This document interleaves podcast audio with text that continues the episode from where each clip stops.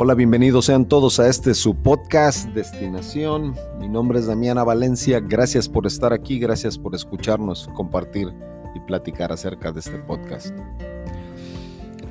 Hace un, tiempo estaba yo escuchando a una persona que se, auto, se autodenomina un psicólogo financiero. ¿Escuchó, ¿Escucharon ustedes bien? Psicólogo financiero. Básicamente esta persona lo que hace es habla acerca de las de cuestiones financieras, pero desde el punto de vista psicológico.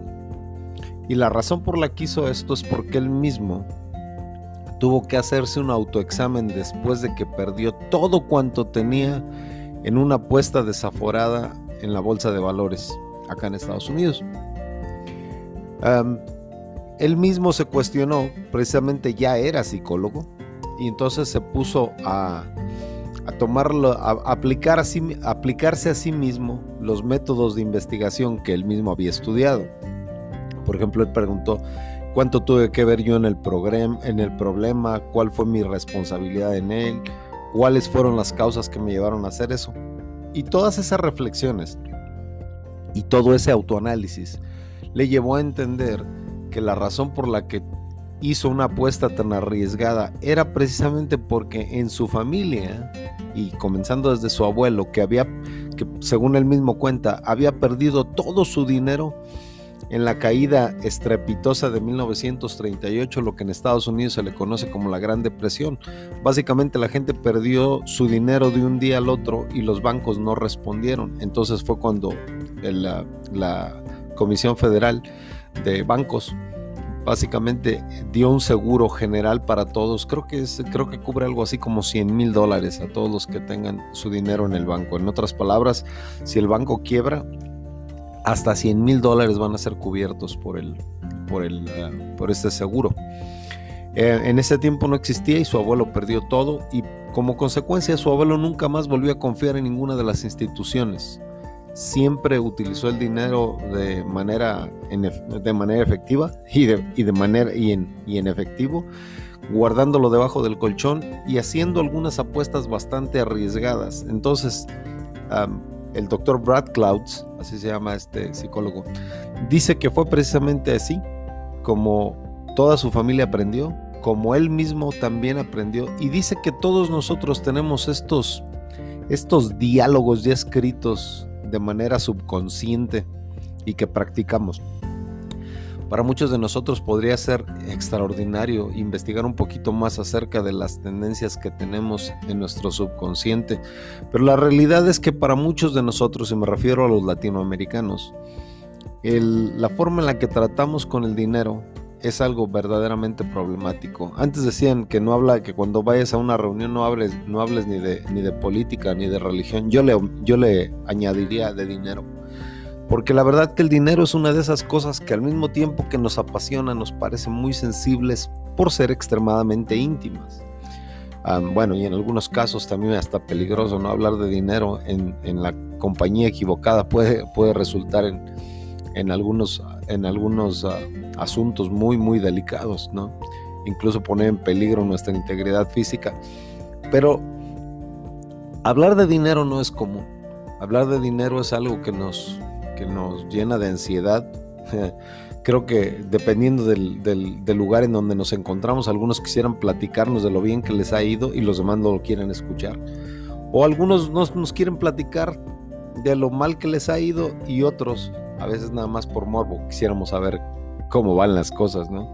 Pero la verdad es que el dinero es uno de esos temas que nos, ah, que nos, eh, francamente, nos, como ya dije, son muy íntimos y nos ponen nerviosos, no nos permiten hablar abiertamente de él, a menos de que sean otros socios, socios tuyos, las personas con las que trabajas o con las que estás haciendo algún tipo de inversión.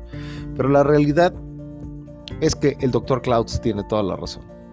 La forma en la que manejamos el dinero es el resultado de la forma activa o pasiva, la, forma en la que nos, eh, nos enseñaron de manera sutil o de manera muy clara cómo fue, cómo es la forma de, usar el dinero. Lamentablemente para muchos de nosotros, me refiero a aquellos que son, ya tenemos mayor edad, que vivimos en México y que vimos cómo nuestro dinero se devaluaba o el patrimonio de la familia se devaluaba cada vez que llegaba un presidente, los, los términos presidenciales allá son seis años, así que cada sexenio se nos caía el valor de nuestra moneda de manera estrepitosa con cada llegada de nuevo presidente y teníamos una nueva crisis con qué lidiar. Así que todas las nuevas presidencias comenzaban con una nueva crisis y en ese caso, cuando sabías que tu dinero iba a perder el valor o la mitad del valor, por lo menos al otro día de,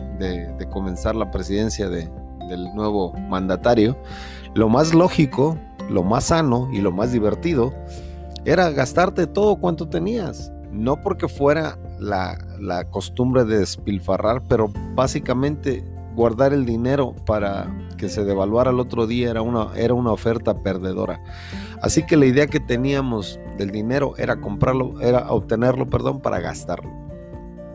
Ahora imaginemos que nos venimos acá a Estados Unidos y acá existe un fenómeno extraordinario que en Latinoamérica no existe, y menos en México, que se llama el crédito. Aquí le dan crédito a todas las personas que puedan demostrar una base medianamente, eh, medianamente buena de entradas de dinero. Así que con cualquier trabajito que tengas, te dan una tarjeta de crédito y te pones a gastar como, como que no va a haber mañana. Así que yo creo que todas esas cosas tienen que ver con la forma en la que fuimos, bueno, formados, valga la redundancia, con la forma en la que estimamos el dinero y con la forma en la que la mercadotecnia que nos aplican aquí es extraordinaria. Pero todas esas cosas se merecen un análisis. Todas ellas, todas ellas contribuyen a la forma y al estado y seguramente a nuestro estado económico. Pero esto sin echarle la culpa a nadie más, al final del día nosotros somos los responsables por administrar lo que hoy tenemos, pero sí sería bueno dar un vistazo hacia el pasado y darnos cuenta cuál fue la formación económica con la que nos, con la que nos crearon.